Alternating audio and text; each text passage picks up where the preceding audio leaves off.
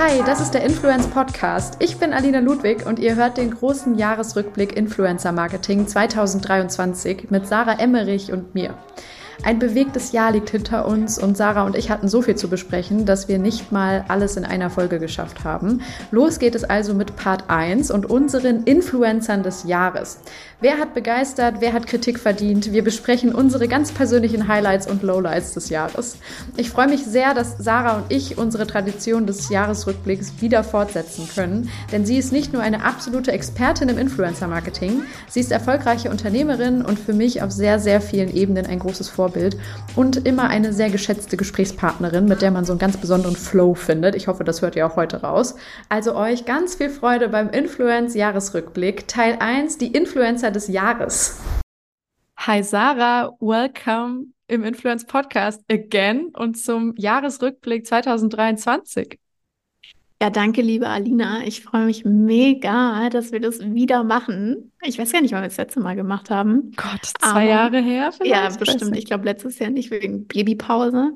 Aber ähm, ja, ich freue mich mega, dass wir jetzt mal äh, hier das Jahr reflektieren, Influencer technisch. Und danke für die Einladung.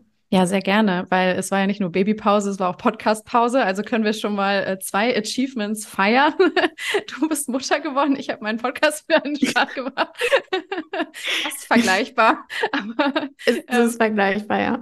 Sehr schön auf jeden Fall und äh, sehr cool, dass wir das wieder machen können.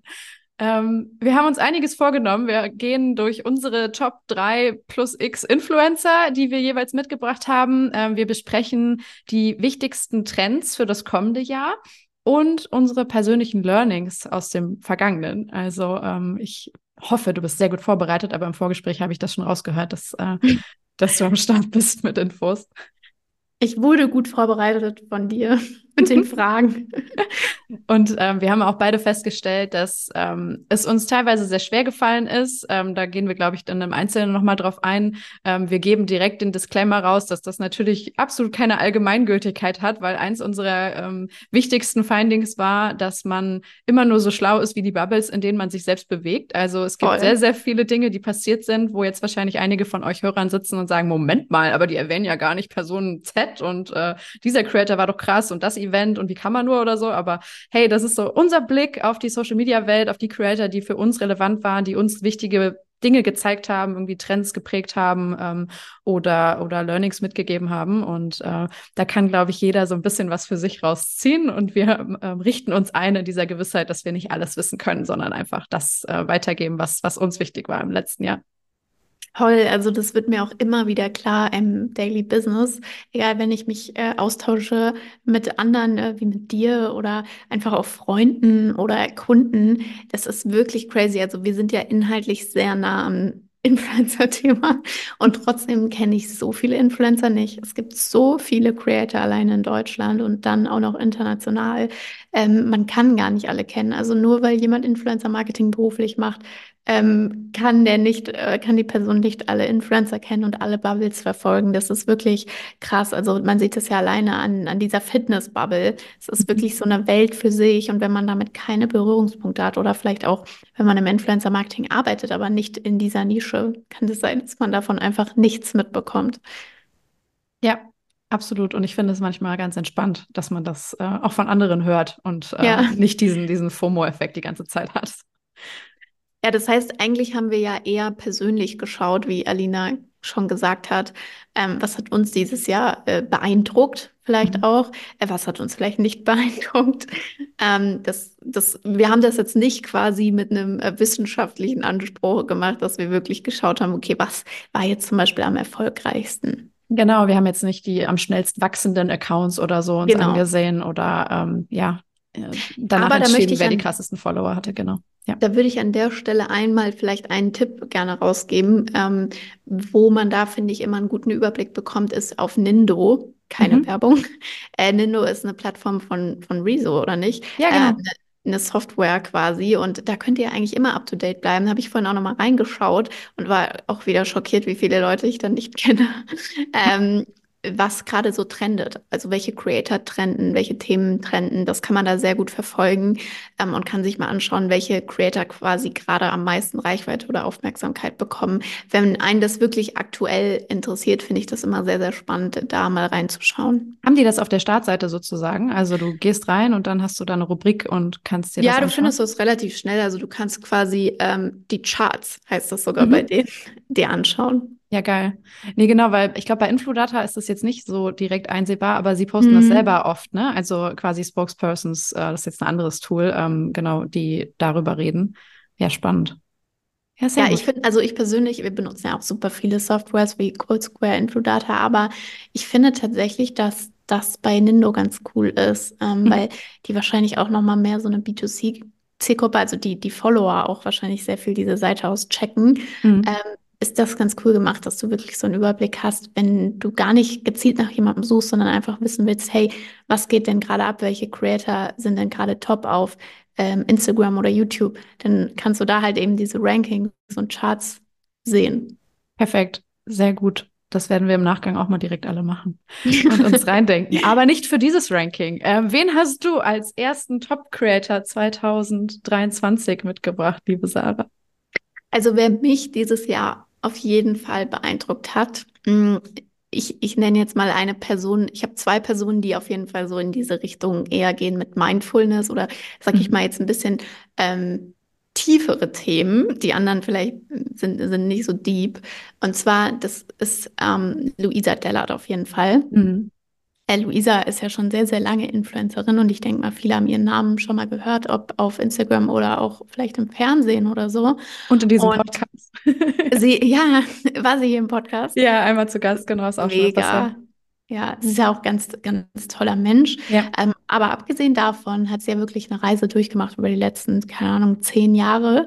Und hat sich ja nicht nur von der Fitness-Influencerin jetzt dann eben zur Nachhaltigkeitsinfluencerin und Politik-Influencerin entwickelt, sondern hatte jetzt eben dieses Jahr ein Burnout.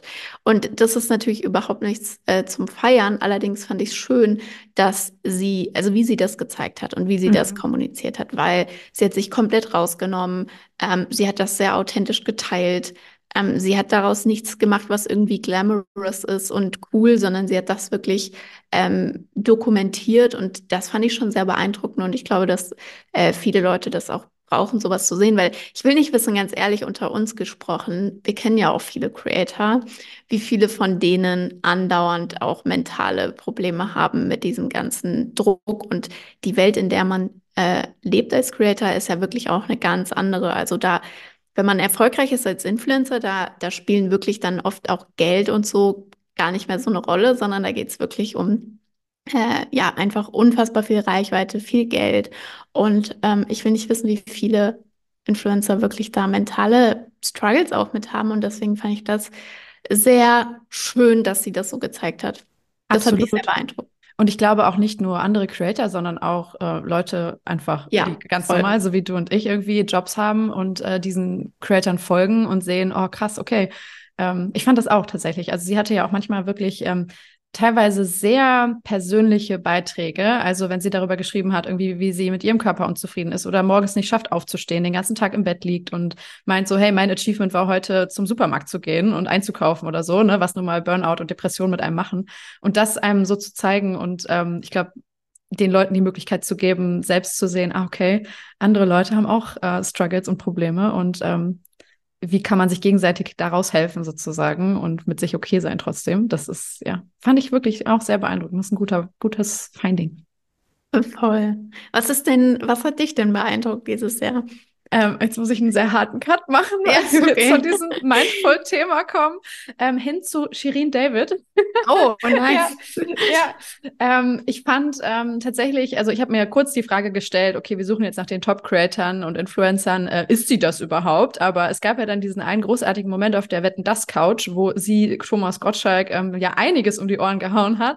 Ähm, ich fand auch manches so ein bisschen extra provokativ, aber einer der, äh, der Einstiegssätze war, glaube ich, so, hey, du hast äh, ja mal gesagt, dass du irgendwie keine Influencer auf deiner Couch haben willst und hier bin ich. Also sie definiert sich auch selbst noch sehr als Creatorin und Influencerin. Das fand ich ganz charmant. Und ähm, ja, finde, sie ist natürlich mittlerweile viel mehr. Sie ist Rapperin, Musikerin, ähm, ist in der Jury von The Voice und so weiter, ähm, aber hat ja ursprünglich mal angefangen, ihre Reichweite aufzubauen über YouTube, über Instagram, nutzt auch Social Media heute noch total ähm, extrem, um ihren äh, Ruf oder ihre, ihr Image sozusagen zu unterstützen. Ähm, ich fand, dass sie ihre Tour, die sie dieses Jahr gemacht hat, die erste ähm, überhaupt ähm, alleine ähm, sehr, sehr smart über Social Media irgendwie mit begleitet hat. Also es gab einen riesigen FOMO-Effekt über TikTok, den ich mitbekommen habe, der einfach ganz viel so äh, Mädels zeigen, in welchen geilen Outfits sie jetzt zum Cherie David Konzert gehen. Äh, also sowas oder auch Eindrücke des Konzerts, das sie natürlich extra auch immer so äh, gestaltet hat äh, von den Bühnenauftritten, den ähm, den Leuten, die sie mit auf die Bühne geholt hat, wie Haftbefehl und irgendwie andere Shindy und so weiter, ähm, was sie sehr smart genutzt hat, um es eben auch sehr shareable zu machen, sozusagen diese ganze, ähm, das ganze Event. Äh, ja, und das dann, äh, wie das dann mündet sozusagen ähm, in ihrem Auftritt bei Wetten das, wo dann auch am Ende irgendwie jeder ähm, Boomer Papa irgendwie mitbekommt, wer diese Person eigentlich ist und äh, das Ganze dann auch noch viral geht durch ihr, ihr Hin und Her mit Thomas. Ähm, das fand ich irgendwie einfach einige spannende Social-Media-Momente, die sie dieses Jahr kreiert hat und deshalb äh, dafür eine Platzierung unter meinen Top 3. Ja, äh, finde ich mega. Also kann ich auf jeden Fall nur zustimmen. Ich habe tatsächlich gar nicht an sie gedacht, aber für mich war es auch ein Highlight der Social-Media-Welt. Ähm, ich habe das tatsächlich, ich glaube, ich habe das live geschaut tatsächlich sogar. Also diesen Part nur am, am Ende war das, glaube ich. Ich bin mir nicht mehr sicher, aber ich fand tatsächlich diesen Moment auch sehr beeindruckend. Vor allem gar nicht mal nur das Influencer-Thema, sondern dieses Feminismus-Thema. Also ja. Thomas hat ja, glaube ich, gesagt, hey, äh, du siehst gar nicht aus wie eine Feministin. Und dann hat sie halt einfach gesagt, hey, wie sehen denn Feministinnen aus? Weil ich kann halt auch gut aussehen. Und das finde ich so wichtig, weil mich nervt das total. Also ich habe selber vor ein paar Jahren zu dieser Kategorie Frau gehört, muss ich ehrlich sagen, die gesagt hat, ich bin keine Feministin und das finde ich alles nervig und ich will einfach äh, ganz normal behandelt werden und bla bla. Und ich sehe das heute halt ganz anders. Mhm. Ähm, weil ich finde es schade, dass dieses Feministinnen-Thema so uncool geworden ist. Ich hoffe, es wird wieder cooler. Und wie sie sagt, das hat nichts damit zu tun, äh, wie man sein muss oder sein soll. Als Feminist ist man einfach jemand, der eben Frauen als gleichberechtigt ansieht und auch dafür einsteht, dass Frauen gleichberechtigt behandelt werden und fertig. Und das kann jeder sein und äh, können vor allem auch Männer sein. Und deswegen fand ich diesen Auftritt sehr inspirierend und finde ich auch gut, dass er so viral gegangen ist. Und ich habe da immer so eine innere Zerrissenheit bei dieser alten versus neuen Welt. Also irgendwie finde ich es auch cool und ist auch Kindheit, dass Thomas Gottschalk das Ding immer noch moderiert. Andererseits finde ich es halt, geht einfach gar nicht, wenn du so dich gegen die Zeit stellst. Also ich kann verstehen, wenn man sagt, hey, manche Sachen sollen so bleiben, wie sie waren. Ähm, das ist Kult. Aber es gibt halt Sachen, die können nicht so bleiben, wie sie waren. Und da muss man dann auch Einsicht zeigen oder muss man sich weiterentwickeln. Und da gibt es so tolle Beispiele wie, keine Ahnung, Kai Pflaume, der mhm. es ja so toll geschafft hat oder schafft, ähm, ich weiß gar nicht, ich glaube, er ist auch noch ein paar Jahre jünger als, äh, als Thomas Gottschalk, muss man sagen. Ja.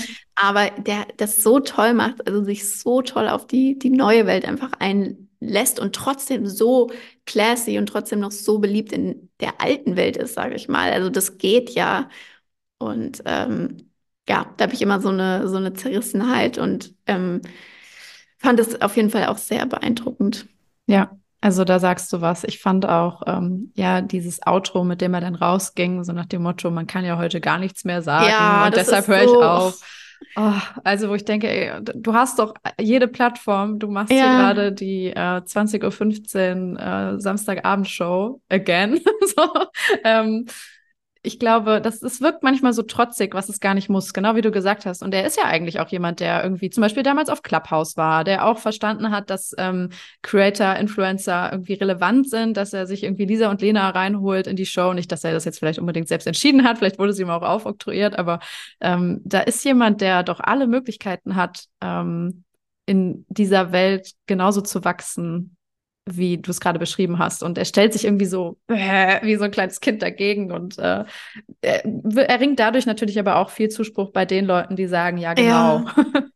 vielleicht ist das dann sein Weg und er fühlt sich vielleicht auch wirklich so. Aber er ist halt echt trotzig und ich, also eine Sache, die ich, da greife ich schon mal vorweg, unser größtes Learning aus diesem Jahr, das ist auf jeden Fall eins von mir. Mhm ähm, ganz viele Menschen sind blind von ihren Privilegien. Und das finde ich oh ja. so schade und so nervig und so anstrengend. Und ähm, ich hatte das dieses Jahr im privaten Umfeld, äh, im geschäftlichen Umfeld. Also ganz viele Menschen sind einfach blind von ihren eigenen Privilegien, weil die einfach nicht verstehen, ähm, dass es für andere die Welt anders aussieht mhm. als für sie selbst. Und da zähle ich jetzt mal den Thomas dazu. Ja, sehr guter Punkt. Und gute Analyse. Ähm, dann wollen wir weitergehen von diesem wieder sehr gesellschaftlich schweren Thema. Was hast du uns als nächstes mitgebracht? Fokus war gar nicht so ein harter Cut. Ach, Mann, ich habe mir fünf Leute aufgeschrieben, ne? Und ich muss mich jetzt entscheiden, wenn ich sage.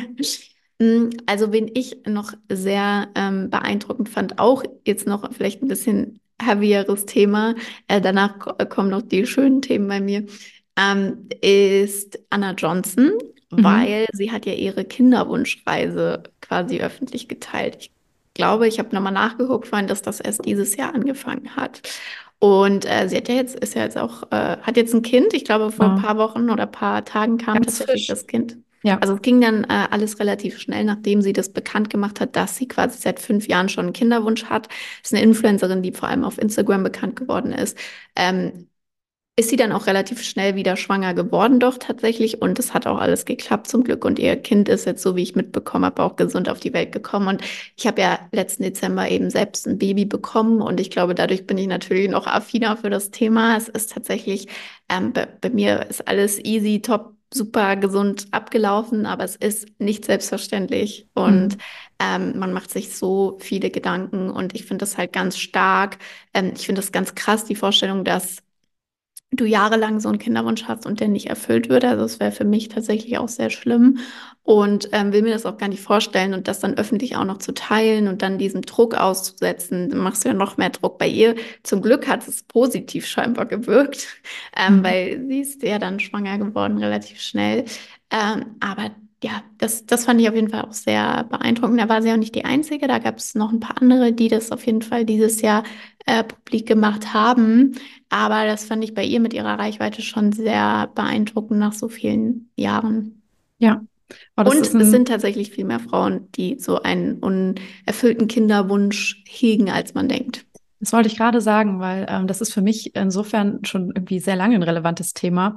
Ähm, gar nicht, weil ich jetzt selbst Kinder habe oder ähm, selber diesen unerfüllten Kinderwunsch, aber ich habe in meinen Zwanzigern sehr lange für ähm, eine, eine Pharmamarke gearbeitet, die ähm, Folsäure für Schwangere ähm, angeboten hat und äh, musste den Social Media Account managen oder durfte das machen oh, und wow. äh, auch das Community Management. Das heißt, man hat natürlich sehr, sehr viel mit Schwangeren und Müttern, aber eben auch mit Frauen ähm, dort Kontakt, die ähm, den Kinderwunsch haben, weil ähm, es gibt da ja quasi, äh, du wirst es wissen, aber Folsäure sollte man auch schon in dem Moment nehmen, wenn man den Kinderwunsch hegt, einfach dass ab Tag eins sozusagen äh, dann das Kind auch schon ausreichend ver, äh, ver ähm, versorgt ist. Überhaupt kein, äh, keine medizinische Empfehlung hier an dieser Stelle, aber so sagt man und deshalb wurde auch diese Zielgruppe angesprochen. Ähm, und das sind, äh, ist ein unfassbar emotionales, sensitives Thema. Ja. Das ist mir da dann auch sehr bewusst geworden, ähm, weil das wirklich ähm, unglaublich viele Frauen betrifft. Das, das ist irgendwie sehr unterm Radar, aber ähm, man kann irgendwie gar nicht, das wurde uns, glaube ich, im Teenageralter immer so, so irgendwie so suggeriert, so Achtung, so einmal Sex und du bist schwanger, aber nein, ja. es, es dauert manchmal wirklich Jahre und wie anstrengend und schlimm das ist, wie belastend das für eine Partnerschaft sein kann, äh, für das gesamte persönliche Umfeld, für die Person natürlich, die betroffen ist. Ähm, das ist äh, unglaublich. Also das ähm, da war ich irgendwie auch immer dabei zu sagen, boah, ähm, auch so dieses Thema, ich weiß es nicht, manchmal hat man ja das Ding, boah, was wäre, wenn ich jetzt auf einmal irgendwie ungeplant schwanger werden würde, aber eher das Positive zu sehen immer darin, ne, so und dann gar nicht das als Bedrohung oder so, sondern boah, man muss eigentlich, also wenn man ein Kind möchte, fast glücklich sein und wenn man es versorgen kann. Dass es überhaupt geht, wenn man es wenn man es kann und sehr sensitiv ja. umgehen mit diesen Themen und auch ja, dass auch das Mami-Content dann dadurch auch irgendwie triggernd sein kann. Das denkt man ja gar nicht, ne? Aber ähm, für viele Leute kann es das eben. Dass man Leute auch nicht einfach fragen sollte, zum Beispiel, oh, wann, wann wirst du denn schwanger oder ja. so. Also so, solche Dinge, ne, wo man irgendwie manchmal denkt, Leute, jetzt halte ich mal bitte zurück. Ne? Also da hatten auch Kolleginnen von mir manchmal mit zu tun, ähm, so mit diesen Fragen. Also in Unternehmen, wo ich früher irgendwie ähm, vor längerer Zeit gearbeitet habe, irgendwie nach der Hochzeit quasi, ja, du bist doch eh bald weg und, und kriegst dein Kind irgendwie so nach dem Motto, hä? Yeah. Also ah, so viel Verblendung manchmal oder Uninformiertheit, das ist schon, ist schon krass. deshalb ist es auch gut, dass eben sowas mehr Sichtbarkeit bekommt, weil ja. Ähm, also das ist generell krass, finde ich, beim Thema Schwangerschaft. Also ich habe es ja bei mir gesehen, wie viele äh, persönliche Fragen man gestellt bekommt. Also bei mir war es jetzt nicht so ein Thema, aber äh, das ist wirklich krass. Also es ist ja eigentlich total persönlich, es ist ja was Körperliches, äh, was sehr in, Intimes, ähm, mhm. äh, gesundheitlich ähm, und dann eben auch das ganze Leben ändert sich und was man da für persönliche Fragen gestellt bekommt äh, bei diesem ganzen Thema, finde ich immer äh, ziemlich crazy eigentlich, dass das so normal ist. Ich glaube, das ist halt auch wieder so ein Beispiel für ähm, altes Denken und neues Denken mh, mm, oder so ein Generationsthema. Aber ja, also ich finde es gut, dass es mehr Sichtbarkeit bekommt ähm, und dass die Frauen, die das auch betrifft, nicht das Gefühl haben, dass sie damit so alleine sind. Mhm. Ja. Wunderbar. Again. Ein so, sehr, bei dir jetzt? sehr persönliches Thema. Ähm, lockern wir es ein bisschen auf mit meiner nächsten Creatorin. Äh, das ist Belinda. Wer ist Belinda? Mhm. Belinda ist das Gesicht von Ever auf TikTok. Sie ist eine ähm, Corporate Creatorin, könnte man es jetzt vielleicht nennen. Ähm, ich finde es total geil. Das ist einer meiner liebsten Cases des Jahres äh, tatsächlich. Ever ist eine Rucksackmarke aus Köln. Sie gehört zur ähm, Font-Off-Gruppe. Vielleicht kennt ihr diese Ping-Pong-Rucksäcke oder so und sicher ist euch auch das Ever-Logo schon mal irgendwo begegnet. Aber ähm, ich glaube, es ist auch ein ziemlich äh, lokales Thema, weil in Köln irgendwie gefühlt jeder damit rumläuft. Ähm, ich weiß nicht, ob das für Berlin und Hamburg auch so gilt, aber könnt ihr euch gerne mal anschauen. Wird A-E-V-O-R geschrieben, aber ever ausgesprochen. Und die haben eine ganz coole TikTok-Strategie gefahren. Die haben äh, sich quasi zwei ihrer eigenen Mitarbeiter genommen. Und äh, man stellt sich das ja dann manchmal erstmal sehr cringe vor. Wir kennen da auch andere Beispiele von Leuten, die so ein bisschen unbeholfen sind. Aber Belinda und Felix ähm, haben das absolut großartig gelöst. Die beiden ähm, spielen quasi sich selbst in ihrer Rolle. Äh, Belinda ist Praktikantin, Felix ist ihr Chef.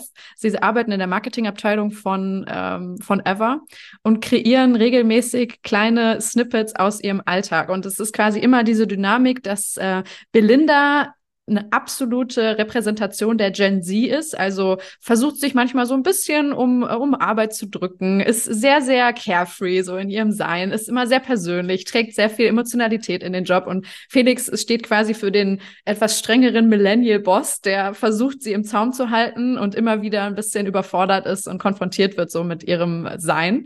Und äh, in dieser coolen Ping-Pong-Dynamik, was ja auch so ein bisschen so was von The Office hat, ähm, und diesen Momenten quasi, wo, äh, wo einfach äh, coole, spannende äh, ja, Sequenzen kreiert werden, ähm, haben die sich eine Fanbase aufgebaut, wo auch Leute wirklich schon in den Kommentaren halt so richtig mitfiebern oder auch dann so Team Belinda oder Team Felix irgendwie versuchen darzustellen. Sie nutzen das auch ganz smart ähm, für Abverkaufsincentivierung äh, sozusagen. Also haben ähm, wie schon Aktionen gehabt, wo sie gesagt haben, okay, wir beide machen jetzt hier eine Challenge und äh, jeder hat einen Aktionscode und wenn ihr jetzt bis Ende Oktober oder so euch den Rucksack mit dem Code Belinda äh, bestellt, dann dann äh, schlagen wir Team Felix und äh, das wird alles super werden. Also haben das tatsächlich ähm, super geschafft, da ähm, durch, ähm, ja, sag ich mal, wiederkehrende Formate, durch sozusagen wie so eine eigene Daily Soap-artige Interpretation von Content-Strategie ähm, auf TikTok sich ähm, erstmal eine Fanbase aufzubauen. Äh, die Rucksäcke spielen dabei ähm, eine sehr untergeordnete Rolle. Es spielt schon immer mal wieder, ähm, irgendwie ist es erwähnt oder es ist dabei, aber das Produkt steht sozusagen nicht im Vordergrund. Ähm, das Storytelling viel, viel mehr. Ähm, ich glaube, da wird es noch spannend sein zu sehen, wie schaffen sie das dann auch wirklich jetzt nicht nur mit den Rabattcodes, sondern auch irgendwie anders, das noch auf die Produkte und die, den Brandaufbau äh, mitzuwirken. Also es ist natürlich auch manchmal mit Risiko behaftet, diese Strategie zu gehen, aber für TikTok-Reichweite, für eine Aufmerksamkeit innerhalb einer jungen Zielgruppe und auch wirklich eine, ähm, eine Likability der Brand, also das aufzubauen, das haben sie auf jeden Fall geschafft und das fand ich total beeindruckend und das ist etwas, was im letzten Jahr ähm, einfach äh, zu sehen war, dass Creator-Fueled Content sozusagen auf den Plattformen immer mehr von Brands genutzt wird, dass sie sich eben kleinere Creator oder MitarbeiterInnen in dem Fall ähm, suchen, die dann für sie ähm, sehr, sehr ähm, zielgruppengerechten und plattformgerechten Content at Scale produzieren. Und äh, genau dafür standen die für mich irgendwie so als das Paradebeispiel, wo es wirklich sehr, sehr gut funktioniert hat. Kennst du Belinda, meine Liebe? Nein, aber ich finde das total toll und spannend, weil ähm, ich finde, sowas zeigt dann immer, dass es eben nicht sein muss, dass man teure Influencer einkaufen muss, ja. um halt sich eine eigene Reichweite aufzubauen. Du brauchst halt Kreativität und das finde ich immer so schade, weil das verstehen ganz viele Unternehmen nicht. Und wenn du selbst nicht die Kreativität hast, dann hol dir halt einfach die Leute rein, die findest du. Junge Leute, die Ideen haben, findet man wie Sand am Meer. Und ähm, das, das finde ich, deswegen liebe ich solche Cases. Und mhm. du musst mir noch mal kurz den Namen buchstabieren. Ich will direkt folgen, weil ich ja. kann ja gerade nicht zurückspulen. Ähm, A-E-V-O-R. Ich habe es nämlich nicht gefunden. Ah, jetzt habe ich es gefunden. Ja, find, also finde ich einen sehr coolen Case und ich liebe ja auch generell so Comedy-Content. Also ja. ähm, äh, auch auf TikTok ist er sowieso, also die Quelle dafür. Ähm, ich bin so ein Riesenfan. Ich habe vergessen, die, ich weiß nicht, wie man sie ausspricht, die Luisa. Ich weiß, ich weiß nicht, ob du weißt, wen ich meine. Die macht immer so ähm, lustige Sketches auch mit sich selbst und mit ihrem Umfeld. Ich glaube, das kenne ich. Mit braunen Haaren? Braune ja. Haare? Ja, ja. Hat sie auch Die war früher beim Mädchen-WG. Ach Quatsch. Okay, ja, geil. Ja, also, dann nee, weiß ich, aber, du meinst. Ähm, ich, also da gibt es so tolle Creator und ich finde, da kann man sich so viel abgucken als Brand. Du brauchst eben nicht ein krassen, ähm, krasses Marketingbudget, sondern du brauchst halt die Leute im Team und die kann man hiren und da muss man ja auch keine ähm, super teuren Seniors hiren, sondern da kannst du ja wirklich junge Leute hiren, die Bock haben auf so einen Job ähm, und dir wirklich diese Kreativität reinholen. Und das finde ich schade, dass so viele das immer noch liegen lassen und dieses Potenzial generell von Corporate Influencern eigentlich komplett liegen lassen. Ja, absolut. Das ist äh, genau ein Punkt, auf den wir bestimmt gleich auch noch zu sprechen kommen. Ich, ähm, ich, ja, ja, willst du noch was zu Belinda sagen? Ähm, ich wollte eigentlich nur sagen, dass es äh, genau wie du sagst, also dieser ähm, Wert Entertainment ist für Marken einfach immer relevanter, dass sie eigene Formate mhm. erschaffen, äh, die, die äh, funktionieren und auch Mut haben. Also das ist ja auch eine Sache, wenn du das in Marketingabteilungen vorschlagen würdest. So, wir machen jetzt hier übrigens eine Daily Soap, wo es um Gen Z versus Millennials geht, da auch äh, diese Guts zu haben, reinzugehen und zu sagen, das ist jetzt das, was funktioniert, ja. weil es in der Zielgruppe sowieso schon stattfindet, weil wir da mit Trends und ähm, auch teilweise so ein bisschen so gesellschaftliche Spannungsfelder nutzen können können. Ähm, dafür auch einfach nochmal Props, weil es ist nicht einfach, so eine Entscheidung zu treffen, ähm, aber es zahlt sich aus, wie man sieht, wenn man es geil macht. Vielleicht auch da nochmal der Call to Action von uns an Marken. Also seid mutig. Also ja. es, äh, das sagen wir seit Jahren wahrscheinlich schon, aber ich glaube, jetzt ist langsam wirklich die Zeit gekommen, wo man einfach mal auch mutig sein muss auf Social Media. Wenn man wirklich noch Reichweite erzielen will oder sich selbst eine Community aufbauen will, dann reicht es halt nicht einfach nur den generischen Content zu posten und irgendwelche Updates zu teilen, sondern du musst wirklich mutig sein und kreativ sein. Und wenn du das nicht in deinem Team schon hast, in der Regel hat man ja schon irgendjemand Kreatives im Team, ähm, dann reinholen. Einfach wirklich da, das macht so viel aus, die eigene Social Media Präsenz und am Ende kostet es nichts, die, diese eigenen Kanäle aufzubauen, außer eben die Mitarbeiter, die das machen. Ja. Ja. Würde ich unterstützen, den Shoutout. ähm, ich ich komme auch zu einer Corporate Influencerin. Und mhm. zwar, ähm, natürlich kommt auch mein Lieblingsthema noch hier rein, und zwar LinkedIn. Und auf LinkedIn gibt es ja auch mittlerweile richtige Influencer, muss man sagen. Also so kleinere, nischigere, aber natürlich auch größere. Und das fand ich auch natürlich super spannend, dieses Jahr zu beobachten, wer wächst da und wer geht, kommt vielleicht auch auf LinkedIn von anderen Plattformen. Und ähm, wen ich total spannend finde, auch zum Thema Corporate Influencer, ist Lara Sophie Botur. Ich weiß nicht, ob du Lara kennst, Alina, aber sie ist tatsächlich, ist ihr Job Corporate Influencerin für, äh, für Deloitte. Also sie ist angestellt bei Deloitte, einer mhm. der größten Beratungsfirmen, kennt ihr bestimmt oder habt ihr schon mal das Logo gesehen. Und ähm, sie hat sich dort wirklich so ihren eigenen Traumjob eigentlich erschaffen als äh, Corporate Influencerin und ist quasi die Voice of Innovation. Und das ist wirklich so cool. Und das Krasse ist, es funktioniert so gut. Also sie hat damit, glaube ich, vor vielleicht, ich weiß gar nicht, aber ich würde mal schätzen, so zwei Jahre vielleicht macht sie das jetzt. Und sie ist dieses Jahr wirklich auf 150.000 äh, LinkedIn-Follower gewachsen, was insane ist. Das ist so wie, würde ich sagen, 1,5 Millionen Instagram-Follower. Hm. Und hat wirklich auf jeden Beitrag, hat sie mir gesagt, über eine Million Views. Und das ist wirklich insane. Also guckt euch sie mal an, wenn ihr ein bisschen Inspiration braucht. Äh, wie kann sowas auch auf LinkedIn aussehen? Corporate Influencer Strategie. Ähm, da ist Lara wirklich ein Top-Beispiel. Ähm, die macht das mega, die macht das mit Herz, die hat da richtig Bock drauf. Und ähm, ja, scheinbar lässt die Leute sie da auch ganz gut machen, was halt auch wichtig ist. Und ähm, ja, entsprechend ist das wirklich ein Best Case ähm, von, von die Leute und von Lara fürs Thema Corporate Influencer. Ja, geil. Ja, ich ähm, finde dieses ganze Thema Corporate Influencing ultra spannend. Das ist auch etwas, was äh, wir, glaube ich, in den Trendthemen nochmal gut aufgreifen können, weil das von überall her wabert. Ähm, ich kenne sie tatsächlich, aber das ist wieder der Klassiker. Also ich habe sie abgespeichert unter die Deloitte Corporate Influencerin, ja. aber den Namen selber hat man noch gar nicht direkt so auf dem Schirm. Ähm, ich kenne sie jetzt auch nicht persönlich, sondern folge einfach ihren Inhalten. Ähm, aber ich bin da auch noch nicht tiefer eingestiegen. Ähm, weißt du, ob sie auf, also du wirst es wissen, postet sie auf Englisch? Ist ja. sie dadurch dann auch wahrscheinlich noch äh, genau? Ja, ja.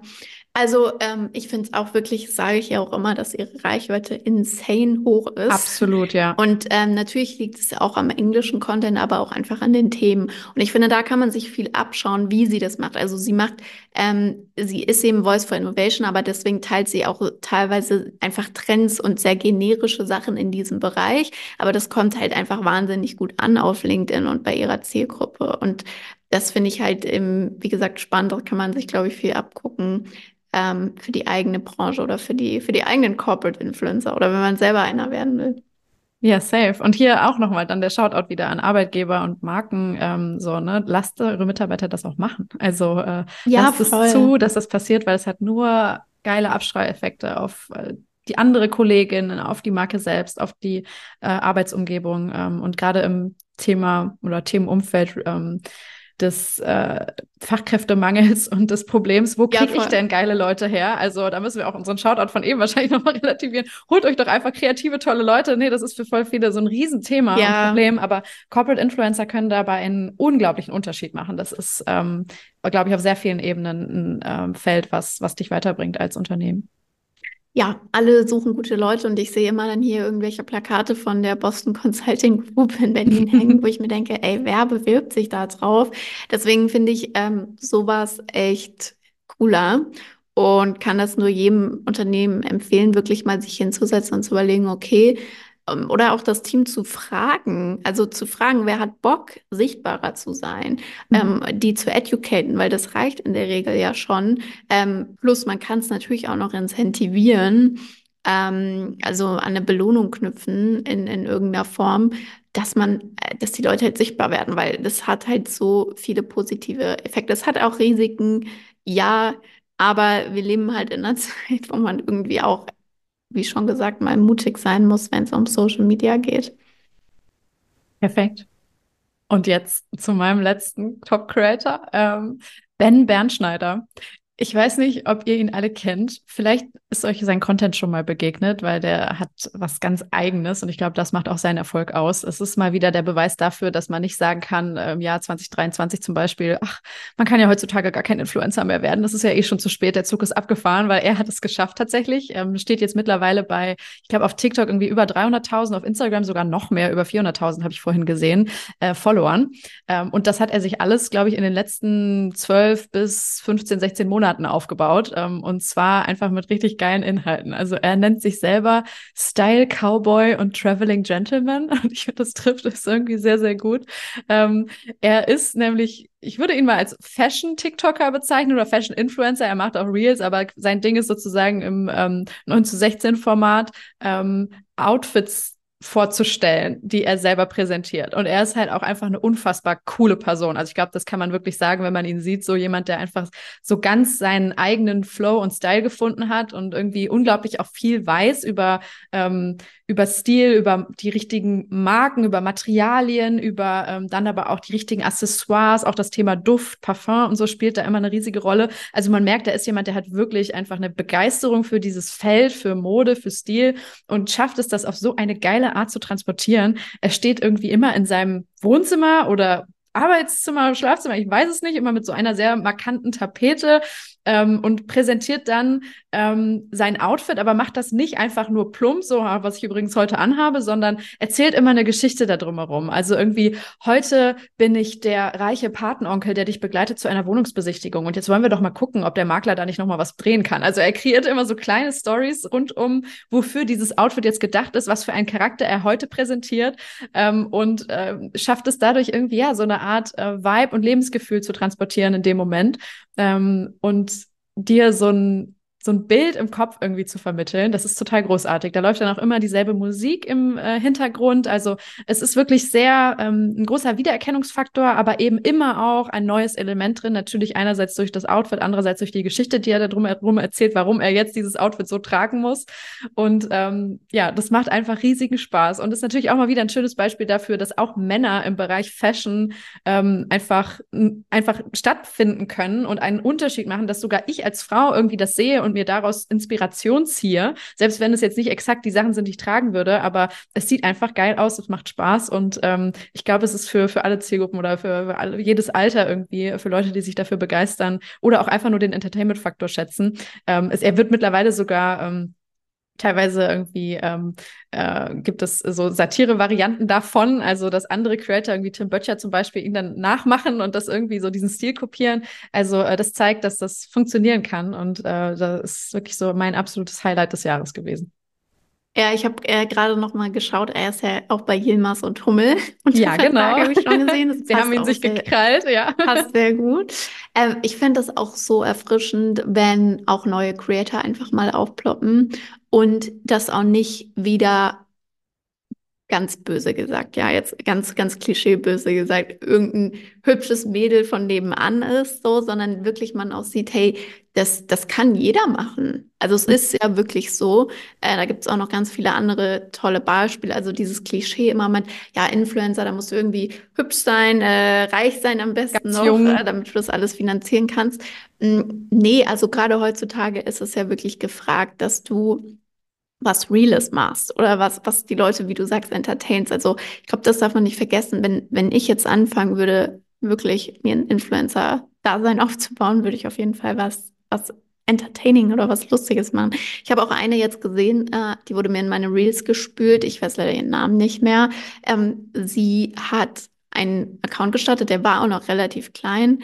Ähm, aber schon einige tausend Follower auf jeden Fall. Und sie dokumentiert jetzt einfach, sie sagt, ich will Influencerin werden. War mhm. schon immer mein Traum. Ich habe es aber nie gemacht, weil Umfeld und unangenehm und irgendwie man denkt, ja, man kann das nicht und äh, das klappt ja eh nicht. Und jetzt macht sie es einfach und dokumentiert das ganz offen. Fand ich auch mega cool. Also ja. ich glaube, ich bin ja auch gefolgt, weil heute geht es wirklich, finde ich, darum, einfach offen mit Sachen umzugehen und ähm, wirklich was zu dokumentieren, was real ist und das hat sie zum Beispiel total cool gemacht und ähm, ich werde nochmal den Namen raussuchen, dann kannst du den vielleicht auch Gerne. Äh, verlinken. Aber das, das finde ich so gute Beispiele dafür, dass es eben, dass du nicht irgendwelche bestimmten Voraussetzungen erfüllen musst. Ja. Ich würde daran anknüpfend gerne noch einen Creator. Äh, Moment. Ich würde gerne noch zwei sagen, aber ich sage noch, noch, noch. Nee, einen. du darfst auch beide nennen. Komm, jetzt ist jetzt, finde ich, wenn die es in deiner Top 5 geschafft haben. Ja, genau. Jetzt hau raus.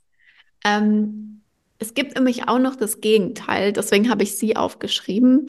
Und zwar die Jessica de Oliveira. Ich weiß nicht, ob man sie so ausspricht, aber ich liebe sie. Ähm, und sie ist tatsächlich so in meinem Empfinden zumindest nicht real, aber so, die malt dir so eine Traumwelt. Also so würde ich mir auch mein Leben gerne vorstellen. So richtig ästhetisch. Sie sieht wahnsinnig gut aus. Äh, sie hat eine wunderschöne Wohnung in, in Hamburg. Sie hat wirklich einen wahnsinnig tollen Stil. Und sie macht immer so gute Laune-Videos, wo sie so über die Straße rennt und tanzt und singt oder eben einfach tolle Outfits anhast. Und ihr, ihre Werbungen, ihre Kooperationen sind immer richtig geil produziert. Und das feiere ich tatsächlich auch sehr. Und die ist auch dieses Jahr stark gewachsen, also bestimmt um äh, 100 Prozent sich einmal verdoppelt ihre Follower. Ähm, und ich glaube, das liegt daran, dass es eben entweder, wir craven entweder dieses super reale und super erfrischende Neue und entertaining Faktor und es ist halt einfach echt. Oder du, was, was ich bei ihr halt feiere, ist so dieses, ich weiß, mein Leben sieht so nicht aus und wird auch wahrscheinlich nicht so aussehen. Also ich werde so nie rumlaufen.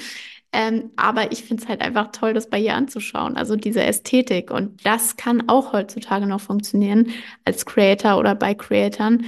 Ähm, einfach dieses, dieses wahnsinnig ästhetische. Ähm, ja. Funktioniert aber eben würde ich sagen, ist schwerer, glaube ich, schwieriger, weil da musst du eben bestimmte Voraussetzungen schon erfüllen. Da musst du halt einfach ein gewisses Aussehen vielleicht erfüllen, so wie sie das tut, oder auch einen gewissen Lebensstil führen können. Aber ich, ich, ich mag sie irgendwie total und ähm, ich finde ihren Content super gut produziert und das, das feiere ich dann irgendwie. Ja, stimmt. Ich finde, das ist dann manchmal schon so diese Glamour, Stars und Sternchen-Kategorie ja. im Influencertum. Ne? Also ich gucke mir gerade ihren Account an und das ist irgendwie von allem a lot. Also es ist fast ja. schon too much, aber es macht super viel Spaß. Also sich den Luxus anzuschauen, irgendwie diesen Überfluss, äh, diese ja. großen geilen Wohnungen und Häuser, in denen sie sich bewegt. Äh, die krassen Mäntel- und Designer-Klamotten, die sie irgendwie anhat. Ja, also ja. es macht einfach ganz viel Spaß, wie du sagst. Also es ist so ein bisschen, okay, ich werde es niemals, glaube ich, bis dahin irgendwie schaffen oder aber auch den Anspruch, dann mich immer direkt so anzuziehen oder zu stylen, aber es ist, äh, ist ultra geil. Ja, also mir wäre es auch zu anstrengend, muss ich ehrlich sagen. Mich jeden Tag so anziehen. Also sie sieht wirklich immer, sie hat jetzt auch heute oder gestern in ihrer Story hat sie ähm, ein Outfit geteilt, ein Chill-Outfit, sage ich jetzt mal. Und das sah halt trotzdem so gut aus. Und dann denkst du dir wirklich einfach so, ach, aber ich habe halt auch nicht diesen Neid oder dieses ähm, Vergleichen. Also ja. das hatte ich früher sehr stark und ich habe das halt gar nicht mehr. Deswegen, mir tut das auch nicht irgendwie mh, mm, nicht gut. Mir tut es nicht nicht gut, mir das anzuschauen, sondern ich finde das einfach schön. Ähm, ich habe dann aber auch gar nicht den Anspruch, ähm, ich muss auch so sein oder ich auch haben. so sein will. Ja. Deswegen, wenn, wenn ihr das habt oder dafür anfällig seid, dann guckt euch nicht an. Kleine Warnung hier schon mal an der Stelle. Aber es ist, ist ein geiler Account, ja. Ja. Werden wir auch verlinken. Ja, und natürlich dieses, ähm, was ich finde, bei ihr sieht man auch ganz toll, wenn ihr die Videos mal so analytisch anschaut, ist halt super hoch produziert, da ist nie was mit dem Handy produziert. Ähm, und auch die Werbekooperationen sind wirklich wie kleine TV-Werbung. Mhm. Das vielleicht so aus Marketing-Trendsicht ist ja eigentlich hier, wir sind ja hier eigentlich keine Influencer, Gossip Girls. Ähm, entweder du musst finde ich, heutzutage so hochwertig die Kooperationen auch produzieren lassen, wie sie das macht. Also wirklich super schick, wie gesagt, wie eine, wie eine kleine Storyline, wie eine TV-Werbung. Oder es muss halt wirklich sehr real sein, was zum Creator passt und auch sehr frei im Briefing sein. Und dann kann es auch mit Handykamera und allem gefilmt sein. Hauptsache, es passt halt zur Zielgruppe vom, vom Creator. Aber für mich so, there is, there is no in between. So, du kannst nicht so halbherzig eine Kooperation irgendwie machen, sondern die muss entweder so top, top, top zum Creator passen und so, wie er sich die vorstellt oder wie er es machen würde, oder du musst es so richtig geil produzieren. Ja, und ich finde es auch wichtig zu sagen, beides kann funktionieren. Ne? Und das ist die Frage, wie du dich als Marke positionieren willst. Ähm, also auch in diesem high und glossy äh, produzierten Umfeld ist natürlich Social First trotz allem. Ne? Es ist eben nicht wie ein TV-Film geschnitten ähm, oder auch in dem Format oder so, aber ähm, äh, das gibt es. Also diese Möglichkeit, ne, ähm, irgendwie mit dem High Production Value äh, Content da rauszubringen, der auch funktioniert und erfolgreich ist. Ähm, du musst halt nur als Marke wissen, wo kannst du glaubwürdig stattfinden und was will deine Zielgruppe auch sehen. Voll. Nice. Gut. Okay, jetzt noch den letzten. Ach so. Okay, ich mach's ganz kurz. Also, wen ich noch sehr erwähnenswert finde, tatsächlich, ich verstehe nicht diesen Hype, aber die Jindawis. Kennst du die Jindawis? Nein. Nein, Alina. Vielleicht also, nur den Namen nicht, nicht I don't know. kennt. Ich kannte sie auch lange nicht und habe dann so vor ein, zwei Jahren mitbekommen, dass es die gibt und das ist ein Paar eigentlich am Ende des Tages. Er ist Fußballer mhm. und ähm, sein Traum ist auch wirklich Profifußballer zu werden. Er ist aber auch schon Ende 20, muss man sagen. Oh, und äh, ja, sie ist halt, muss man auch einfach so sagen, seine und äh, auch Mutter, also die haben auch ein Kind. Mhm. Und ähm, die haben halt quasi, die haben eine riesige Community, also Millionen YouTube-Follower und Millionen Instagram-Follower. Wie schreibt man das? J-I-N-D-A-O-U-I-S, Shindaui. Und ich weiß nicht, wie sie das gemacht haben. Ich glaube einfach, sie sind auch ein wahnsinnig schön anzusehendes Paar, muss man natürlich sagen. Ich kenne die sogar ähm, vom Sehen, aber ja. Ja, die, die, die hast du bestimmt, die habt ihr alle schon mal gesehen. Nada und Luisa, ja genau. Ja, ja, ja, Nada und Luisa. Und was ich aber so spannend finde an diesem Jahr ist, er will ja eben, wie gesagt, Profifußballer werden. Und das haben sie sich auch, also das ist sein großes Ziel und er spielt auch schon ja, länger, glaube ich, so zweite, dritte, nee, dritte Liga oder zweite Mannschaft. Ich, ich kenne mich jetzt nicht mega gut aus, sorry Leute. Aber er hat es jetzt geschafft. Hertha BSC spielt ja zwar gerade in der zweiten Liga, aber er hat es jetzt in oh. die Mannschaft geschafft und hat gespielt und hat auch ein Tor geschossen. Nein, oh mein Gott. Das ist okay. natürlich so echt krass, weil er wird immer krass belächelt als dieser Influencer, den Hertha sich auch nur so marketingtechnisch quasi mit reingeholt hat. Und ja, er hat jetzt das erste Mal so richtig, richtig gespielt. Und ähm, das, das fand ich halt irgendwie schon eine coole Story, das so auch zu sehen, dass so ein, so ein Influencer-Paar und der hat das, die haben das ja immer ganz offen kommuniziert und dass das sein Traum ist und so, dass er das jetzt so ge geschafft hat. Und die sind einfach ein Phänomen. Also aus Marketing-Sicht, guckt euch die wirklich mal an. Die haben unfassbar hohe Reichweiten auf ihre YouTube-Videos und alles und Instagram-Beiträge und die vermarkten sich eigentlich einfach als Paar und Familie und mhm. das halt auch schon so bestimmt fünf bis zehn Jahre und ähm, sind halt wirklich auch verheiratet, sind so dieses Traumpaar, sind auch noch relativ jung, eben Mitte 20 und äh, auch viel immer in der Kritik, weil sie ihre Kinder zeigen und weil sie halt mhm. auch so ein bisschen so ein klassisches Rollenbild, Rollenverteilung haben und das auch äh, sehr offen zeigen. Aber es wäre auch nichts für mich, aber auch hier wieder, ich finde das einfach spannend, das zu beobachten und zu analysieren und dann auch zu sehen, ähm, dass die das zum Beispiel, ja, oder dass er das jetzt so geschafft hat, äh, da auch wirklich in der Mannschaft äh, zu spielen und zu performen. Richtig ja. geiles Beispiel. Ja, ja. Also ich ähm, glaube, die waren schon ein paar Mal in meinem TikTok-Feed und ich habe die immer ja, auch so abgespeichert unter äh, die coolen Eltern, weißt du? Also so, das ja, ist irgendwie, also die schaffen das schon auch durch so eine Lockerheit oder auch diese Jugendlichkeit, die sie natürlich transportieren, den coolen Style, irgendwie auch so ein Bild zu schaffen von, okay, also man kann auch ein kleines Kind haben, ich meine, du zeigst es ja auch, ne? Und irgendwie noch ein Leben und irgendwie cool und Style und so weiter. Also es ist nicht, dass alles vorbei ist.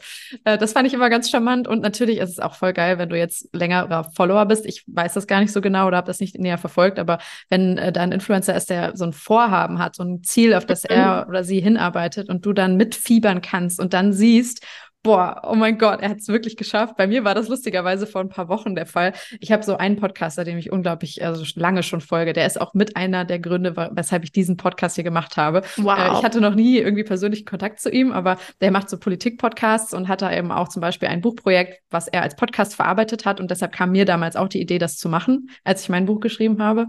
Ähm, lange Rede, kurzer Sinn. Der hat auch zwei Bücher geschrieben, also ist äh, eigentlich Soziologe und hat ähm, als letztes über, ich sag mal, die alternde Gesellschaft Gesellschaft und die Demografie in Deutschland geschrieben und darüber eben zum Beispiel den Podcast gemacht, aber auch sehr viel natürlich dann in seinen anderen Inhalten darüber gesprochen. Und für ihn war immer, ähm, ich sage mal, dieses Thema, wenn du es mal einmal zu Markus Lanz geschafft hast, so, dann bist du wirklich am Olymp angekommen und dann äh, verkauft sich auch dein Buch, da musst du dir eigentlich gar keine Gedanken mehr machen, dann ist einfach, ne, dann bist du irgendwie hier. Das hat er immer so sehr, ähm, ich weiß nicht, teilweise auch sehr kritisch, aber eben immer mit so einem Nachdruck betont, wie wichtig diese Sendung ist ähm, in der, sag ich mal, klassisch medialen Öffentlichkeit in Deutschland, vor allem wenn du so aus diesem Bereich kommst, Soziologie, Politik, äh, ja. Gesellschaft. Und äh, er war jetzt tatsächlich kurz vor Weihnachten, in der letzten Sendung vor Weihnachten bei Markus Lanz und saß da und ich war so wie so ein kleines Fangirl. Das ist jetzt ein ganz anderer Kontext, aber so, oh mein Gott, ich muss die Folge noch anschauen und äh, habe so jeden Wortbeitrag irgendwie nachvollzogen. Ähm, Stefan Schulz heißt er, wer sich die Folge nochmal angucken will. Ähm, ist auch ein kleines Downer-Thema, aber auf jeden Fall ähm, sehr, sehr empfehlenswert und auch sehr informativ ähm, demografischer Wandel. Ich gucke mir das an. Ich liebe ja Talkshows und so. Ja. Also diese gesellschaftlichen Themen interessieren mich immer wahnsinnig. Ja. Ähm, mit der alternden Gesellschaft und so weiter. Deswegen gucke ich mir das auf jeden Fall an. Du, das verlinken wir auch. Also haben wir jetzt hier auch noch was für den Bildungsauftrag getan. das ist doch großartig. Sehr gut. ja, ich, ich habe das Gefühl, gerade es hat auf jeden Fall stark angefangen mit dem Niveau und dann wurde es ist es so ein bisschen runtergegangen. Jetzt haben wir es wieder hochgehoben. ja, jetzt hast du es wieder hochgehoben. Sehr gut, das ist ein guter, guter Seismograph. Wollen wir jetzt noch mit deinem Downer-Influencer das alles wieder einreißen oder? Boah, dann wird es richtig trashig. Also ich, ja. Komm, jetzt haben wir also es schon es gibt erwähnt. Für mich, es gibt für mich noch zwei Flop-Creator dieses Jahr. Ich habe überlegt, es reicht nicht einer, sondern es sind die zwei. Und es sind, wenn man in der Fitness- und Ernährungsbubble unterwegs ist, dann kennt man die sowas von, und zwar Julian Zietlow und Christian Wolf. Und die haben es beide geschafft, ähm, quasi sich eigentlich wirklich so einen, ja, schon so einen, blöd gesagt, Gottstatus aufzubauen als ähm, Fitness-Influencer. Also über die letzten fünf bis zehn Jahre wirklich eine riesige Community aufzubauen und ihre eigenen Companies ähm, mit hohen Millionenumsätzen. Ähm, bei Julian Zietlow ist das Rocker Nutrition, bei Christian Wolf ist das eben More Nutrition. Und äh, die sind auch große Konkurrenten, aber die hatten dieses Jahr beide unabhängig voneinander ganz, ganz großen Absturz. Julian Zietlow hat sich nämlich äh, nach, keine Ahnung, 18 Jahren Ehe oder so getrennt, ist ähm, dann nach Bali geflogen und ähm, hat sich unter Drogen gesetzt mit einer neuen Freundin, wenn man es jetzt ganz kurz fassen will. Und das war wirklich, also ich, du kannst dir das nicht vorstellen, Alina, wir haben ja schon eben gesprochen, äh, dass du das nicht verfolgt hast. Also in meiner Bubble war das wirklich also das war das Top-Thema, wirklich. Ich glaube, das hat so im April angefangen und die Welt war schockiert, die Fitnesswelt. und ähm, ja, und dann mit Christian Wolf, der hat da auch immer seinen Senf dazu gegeben. Ähm, aber tatsächlich hat das damit gar nicht so viel zu tun, sondern Christian Wolf hat sich dann eigentlich sein eigenes Grab geschaufelt, weil ich muss gerade mal überlegen, was der Auslöser war. Auf jeden Fall beim More, More Nutrition ist es eben so, da hast du ganz viele Ersatzprodukte. Das heißt, wenn du abnehmen willst, findest du dort halt einfach Alternativen, die ohne Zucker sind. Die haben aber eben ganz viel Süßstoff. Ja. Und das ist dann eben massiv auf einmal hochgebrodelt, dass das in der Kritik ist, dass das für Essstörungen sorgt, dass das ganz schlecht ist. Ich glaube, einige Influencer haben sich negat negativ dazu geäußert und das hat auch zu einem riesigen Shitstorm geführt. Also beide echt dieses Jahr, muss ich sagen, sich krass ins Verderben gestürzt. ähm, ich weiß nicht, ob sie es selbst auch so sehen, also Christian Wolf bestimmt schon, aber ist auch nicht die reflektierteste Person von dem, was ich bisher mitbekommen habe. Bei Julian Zietlow ist es, glaube ich, eher so ein spirituelles Awakening, wie er das sieht. Aber das ist wirklich, finde ich, ganz krass auch zu beobachten, weil ich die beiden Jahre lang verfolgt habe, weil ich ja aus der Fitnessbranche auch so ein bisschen komme. Ich habe ja früher beim World Fitness Day gearbeitet und zu sehen, wie die sich quasi das aufgebaut haben, äh, diese Imperien eigentlich schon. Und dann äh, jetzt irgendwie dann auch, was heißt kaputt gemacht, kann man nicht sagen. Also das Unternehmen von Julian Zietlow führt jetzt seine Ex-Frau, Frau, immer noch Frau, die sind auf jeden Fall getrennt äh, weiter als CEO. Bei Christian Wolf weiß ich gar nicht, wie der Status quo ist, aber More Nutrition gibt es auf jeden Fall auch noch. Aber das ist wirklich ähm, einfach nur spannend mit anzusehen. Und wie gesagt, wir sind ja kein Gossip-Podcast, aber auch aus Marketing-Sicht, das Risiko ist einfach hoch, auch muss man am Ende des Tages sagen, mit Influencern zusammenzuarbeiten. Da gibt es ja viele Cases aus den letzten Jahren, ähm, wo eben auch mal jemand wirklich massiv äh, von seinem Thron gefallen ist. Und ähm, man muss da echt ganz genau schauen, dass man auch nicht sich zu sehr auf einen Influencer einschießt. Also ich glaube, das wäre so mein, mein Learning, um das jetzt mal so, noch so ein bisschen zu transferieren. Ich weiß auch, dass es so ein paar Marken gibt, die, die man auch kennt, die mit sehr großen Influencern arbeiten, die auch versuchen, davon wegzukommen, nur mit diesem einen Gesicht zu arbeiten, sondern versuchen, das dann später eben auf mehrere Influencer umzumünzen.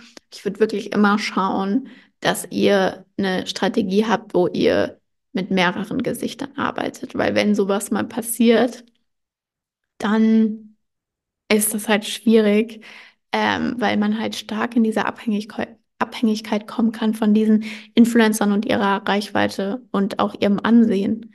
Ja.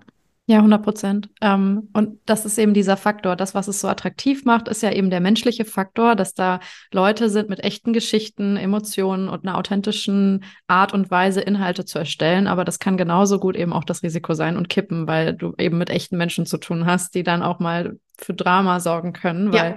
das Leben halt nicht so gestreamlined läuft. Ne? Das ist ähm, immer der Faktor dabei. Aber ja, würde ich auch unterstreichen, diese Empfehlung.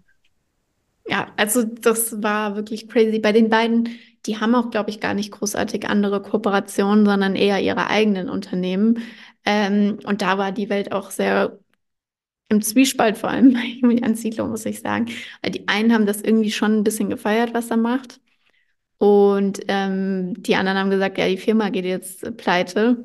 also das, das ist schon sehr spannend. Ich habe Es gibt sehr viele Presseartikel und YouTube-Videos dazu. Total. Und deshalb auch noch mal äh, kurz äh, zu More Nutrition. Das fand ich auch interessant, also aus Influencer- und Markenperspektive, weil ähm, es da ja sogar angefangen hat, dass dann, also ich glaube, es ist hochgekommen, weil unter anderem Jan Böhmermann für sein äh, Format dazu recherchiert hat ähm, also für das äh, Neo-Magazin und dann auch Funk, glaube ich.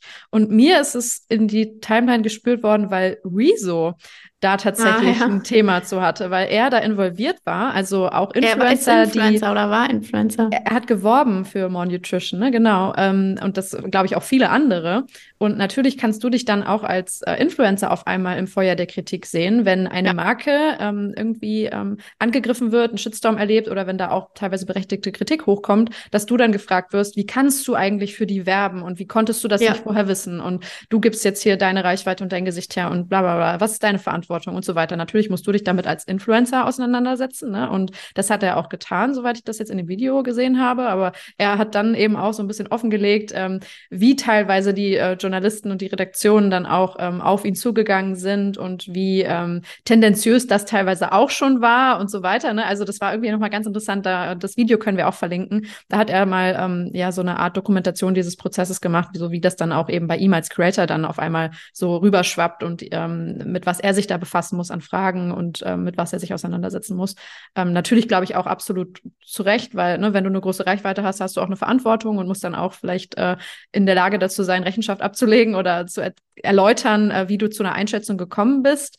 Ähm, und genauso würde ich auch immer sagen, Benefit of the Doubt, ähm, dass man auch als Influencer, Schrägstrich Unternehmer da mal eine Fehlentscheidung trifft, ähm, wird immer so sein. So, das wird immer mal passieren, ne? dass du ähm, eine Empfehlung vielleicht bekommst von einem Creator, die ähm, dann am Ende doch nicht so geil war. Aber das ist dann auch immer die, das, die Verantwortung, die halt wir als Follower, User und so weiter auch immer mittragen. Ja, auf jeden Fall. Also das war auf jeden Fall für mich äh, so die spannendsten ähm, Skandale, gab sicherlich noch andere, die ich jetzt nicht im Kopf habe oder nicht mitbekommen habe, äh, aus der Creator Bubble in Deutschland 2023 und damit auch meine Flop Creator. Wundervoll. Da hast du die Kategorie jetzt von dir aus nochmal erweitert. Ich habe keine Flop Creator mitgebracht, aber ich fand ich die zwei das jetzt schon sehr sinnbildlich. Ja, ist doch geil. die Tops ah. und die Flops. Ja, vielleicht fällt dir ja noch in den nächsten Minuten auch jemand ein, der für dich ein Flop dieses Jahr war. Ich habe kräftig versucht schon nachzudenken, aber ich, ich bin also, so positiv gestimmt. Ist sehr gut, jetzt ist sehr gut. Zum Ende des Jahres, genau. Ich, ich sehe nur das, das Schöne. Das ist auch gut. Geil. Ähm, was wir auch machen wollen, wir haben jetzt schon einige Zeit gesprochen, aber so ein bisschen ja. über die Trends für das kommende Jahr zu sprechen. Ich glaube, das haben wir beide schon ähm, gehabt. Also wenn wir jetzt sagen, die Trends 2024, da ist irgendwie wenig Neues dabei. Wir haben verschiedene Trendreports gelesen. Ähm, ich bin mir sicher, du hast dich auch durch alles Mögliche gewühlt auf LinkedIn und so weiter. Und ähm, was man da liest, ist irgendwie ehrlicherweise alles Zeug, ja. was man auch schon 2019 genauso hätte in Trendreport schreiben können plus AI. Also das ist so das neue heiße Scheißthema, das jetzt auf jeden Fall erwähnt sein muss. Das werden wir auch ganz kurz tun. Aber ähm, du hast es mir ja im Vorhinein auch schon gesagt. Ne? Also es sind so irgendwie Dinge, wo man vielleicht so unter der Oberfläche so ein paar Shifts feststellen kann, die vorher noch nicht so deutlich waren. Ich glaube, Dinge kristallisieren sich etwas mehr heraus und werden etwas klarer. Aber dass da jetzt mal wirklich was total bahnbrechendes passiert, was äh, alles für immer verändern wird, ich glaube, da können wir alle sagen, nee, das ist nicht so. Das war Teil 1 unseres Jahresrückblicks zur Influencer-Marketing-Welt, welche unsere Top-Trends des Jahres sind und welche ganz persönlichen Learnings Sarah und ich aus 2023 mitnehmen. Das werdet ihr in der nächsten Folge hören, also bleibt gespannt. Wenn euch diese Folge gefallen hat, wäre es mega, wenn ihr sie mit lieben Menschen, zum Beispiel Freunden oder Kollegen aus eurem Umfeld teilt, wenn ihr denkt, könnte ganz interessant sein. Außerdem freut sich der Podcast generell immer über eine 5-Sterne-Bewertung auf den beiden wichtigsten Plattformen für Podcast-Bewertungen. Das ist einerseits Spotify, das könnt ihr ganz bequem in der Spotify-App machen und genauso bei Apple Podcasts. Schön, dass ihr dabei wart. Euch und euren Lieben ein großartiges 2024. Feiert schön. Cheers und guten Rutsch.